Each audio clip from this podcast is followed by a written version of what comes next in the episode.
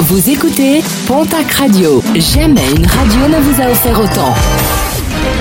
L'information locale à 9h, c'est sur Pontac Radio. Bonjour Jean-Marc Courage Sénac. Bonjour à toutes et à tous. Le colocataire de l'homme de 39 ans, retrouvé mort en juillet dernier dans son appartement de Sercasté, a été mis en examen et écroué en milieu de semaine dernière.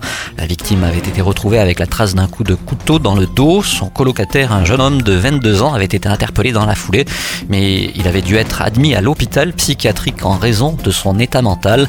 L'instruction va donc reprendre. Elle devra notamment déterminer la responsabilité pénale du principal suspect au moment des faits. Un ours tué dans la nuit de vendredi à samedi en Espagne. L'animal a été percuté et tué par une voiture alors qu'il se trouvait sur une route des Asturies entre Sarriou et Degania. L'ours est mort sur le coup. Les occupants de la voiture sont quant à eux sortis indemnes de l'accident. Une autopsie de l'animal doit être réalisée cette semaine.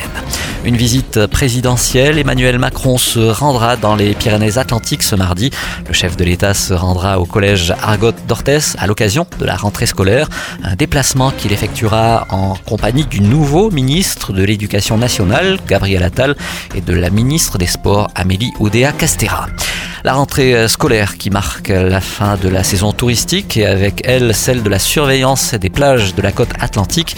Si certaines plages bénéficient encore d'une prolongation de surveillance, ce n'est pas le cas de la majorité d'entre elles, d'où un appel à la prudence et à la vigilance lancé par les autorités.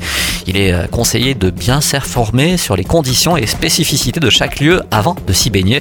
Il est également préférable d'aller à l'eau et cela afin d'assurer une surveillance mutuelle. Et puis une tombola originale, celle d'un couple de restaurateurs qui part à la retraite. Pour trouver un repreneur, ils ont décidé d'organiser un tirage au sort pour la reprise de leur établissement, le Parfum, situé à Uzos dans les Pyrénées-Atlantiques. Pour 50 euros, chacun peut participer pour remporter ce restaurant-bar avec licence 4 et au chiffre d'affaires annuel supérieur à 300 000 euros. Vous pouvez vous inscrire jusqu'au 31 octobre avec un tirage au sort à partir du 15 novembre.